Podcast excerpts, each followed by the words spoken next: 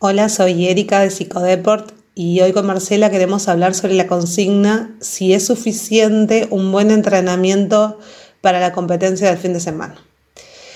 Como sabemos y lamentablemente el deporte en nuestro país es de carácter amateur y aún tratándose de deporte olímpico o de, de deporte que es profesión en otros países pero también sabemos que hay personas que trabajan en pos de transformar su deporte en su profesión o llegar lo más lejos posible en su desempeño. También hay otros, otras que seguramente somos muchos más eh, que deseamos que llegue el fin de semana para plantarnos en la cancha y dar nuestro 100% en pos de nuestro equipo, mm, lograr mostrar nuestra mejor performance y así quedarnos con la victoria pero para lograr cualquiera de estos sueños o deseos, que son los que nos movilizan a prepararnos para el partido, alcanza con la práctica una o tal vez dos veces por semana, la técnica que pueda lograr y la estrategia con la que me va a estar eh, ayudando el DT y el equipo mismo pueden ser suficientes para que yo el fin de semana pueda lograr mi óptimo, mi mejor rendimiento? Y bueno, la respuesta sería un no.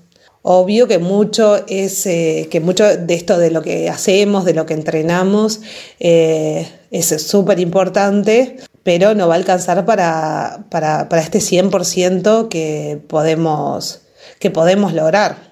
Nosotros queremos entrenar una horita y después el fin de semana estar al 100% seguramente llega el fin de semana y nos damos cuenta de que no pudimos estar al 100%. O me estaba cansada, o no me pude concentrar, no tenía la energía. ¿Y qué es lo que puede estar pasando o cómo puedo hacer para mejorar estos aspectos?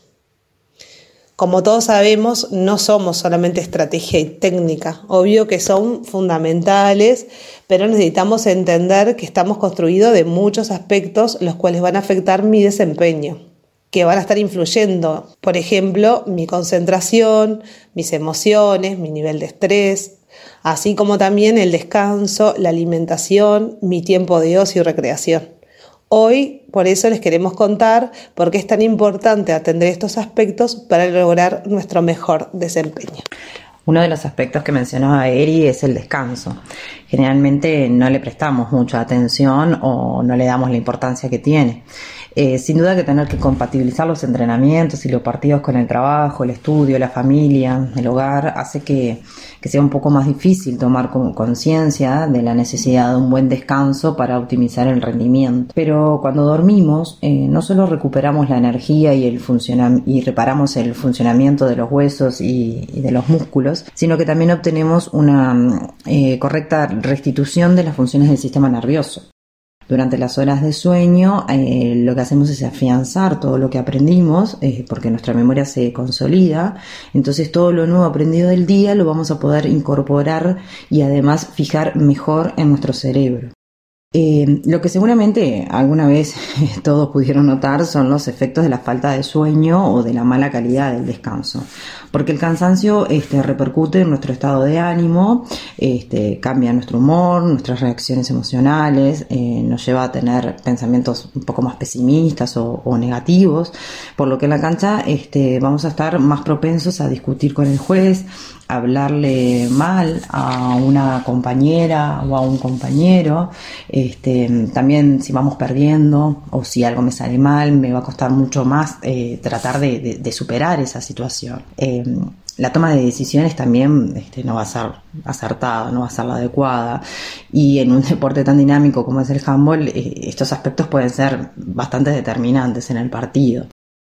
Eh, también otro aspecto este, muy importante y que en general no lo relacionamos es el riesgo a lesionarnos cuando estamos cansados, el aumento del riesgo a lesionarnos. Este, esto se da porque nuestros tiempos de reacción eh, se enlentecen y porque además este, no tomamos las mismas precauciones que tenemos cuando, cuando estamos funcionando con nuestro ambiente al 100%. También este, hay otras variables psicológicas que influyen directamente con el desempeño deportivo y que también van a estar disminuidas o por lo menos alteradas.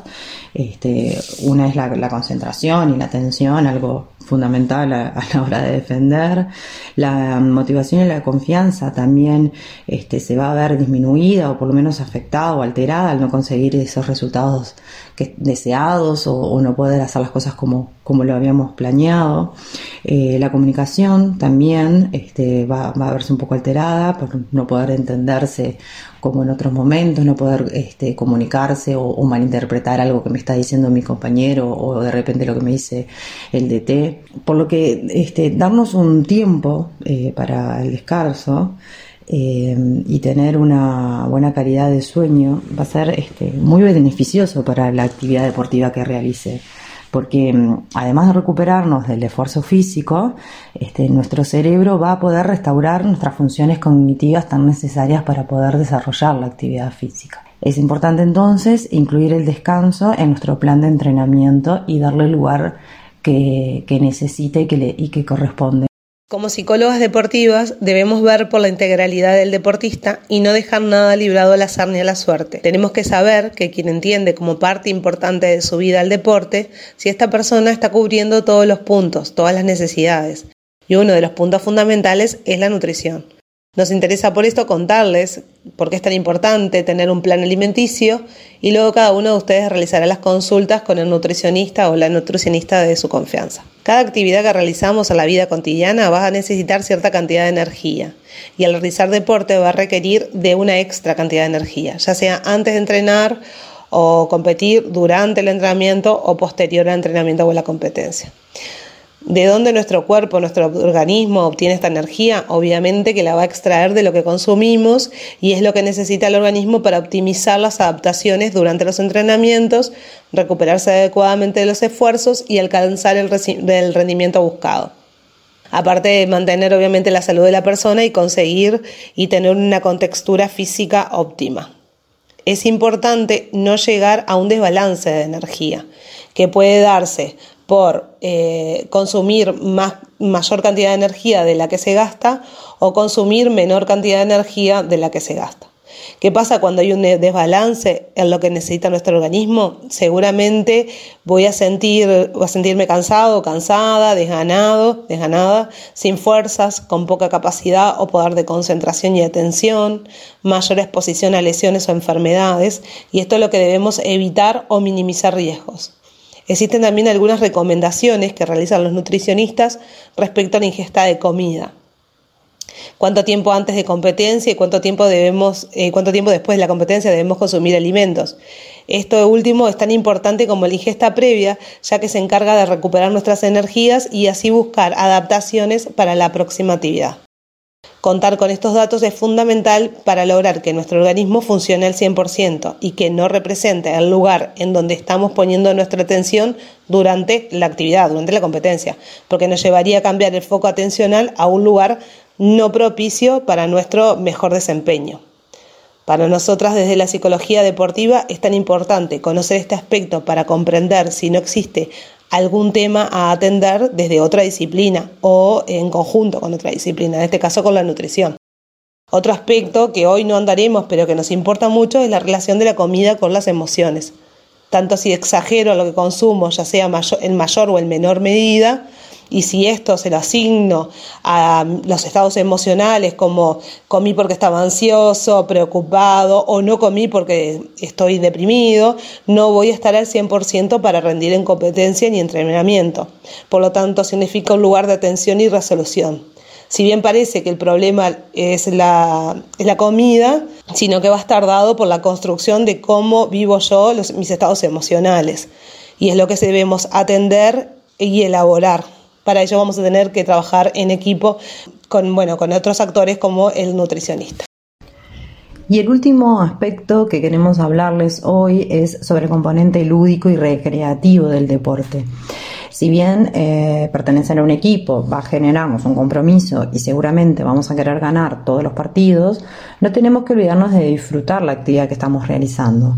Porque si cada partido que tenemos lo vamos a vivir con mucha tensión o nos sentimos súper presionados, no vamos a poder rendir bien y además vamos a agregarle una carga emocional negativa a la actividad y nos vamos a empezar a sentir frustrados, enojados, hasta incluso perder la motivación para continuar haciéndolo. O sea, vamos a estar transformando una actividad que es sumamente beneficiosa para nuestra salud y nuestro desarrollo personal en algo totalmente perjudicial porque la pasamos mal. Entonces, e, es importante entender que disfrutar y divertirse forman parte de los aspectos que van a permitirme lograr mejorar mi rendimiento deportivo, porque voy a estar estimulado a aprender, voy a tener más tolerancia a la frustración, voy a ser más positivo conmigo mismo y todo eso va a reforzar mi motivación y mi ganas de superarme. Estos tres elementos que vimos hoy, descanso, alimentación y disfrute, son elementos muy importantes a la hora de lograr nuestros objetivos deportivos, pero no solemos dedicarle atención y los damos como obvios. La propuesta nuestra es que se detengan a pensar en cada uno de ellos y se empiecen a preguntar ¿Cómo es su descanso? ¿Cómo es su alimentación? ¿Realmente disfrutan cuando van a los entrenamientos o a los partidos? Y a partir de ahí poder pensar cuáles son las cosas que pueden hacer ustedes para cambiar lo que hayan detectado que sería bueno mejorar. El autoconocimiento es imprescindible para todo esto. Recuerden que pueden eh, visitar nuestra web www.psicodepor.uy o escribirnos a nuestro Instagram arroba psicodepor eh, cualquier consulta o duda que tengan de este tema u otros que les parezca. Muchas gracias por dedicar un tiempo a escucharnos. Hasta el próximo.